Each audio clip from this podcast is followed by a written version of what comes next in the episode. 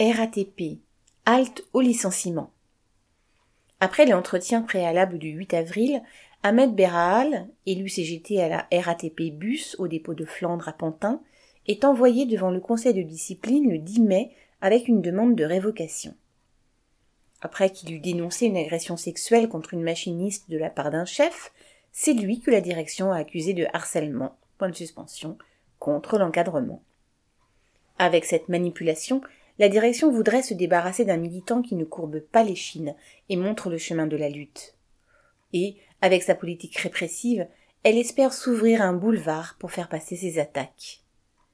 Mais Ahmed n'est pas isolé, comme le montrent les nombreux témoignages de solidarité qu'il a reçus. Lundi 10 mai, un rassemblement est prévu à 12h30 place Lachambaudie, à Paris 12e, pour accompagner ce camarade au conseil de discipline et pour s'opposer à cette nouvelle tentative de licenciement. Correspondant Hello.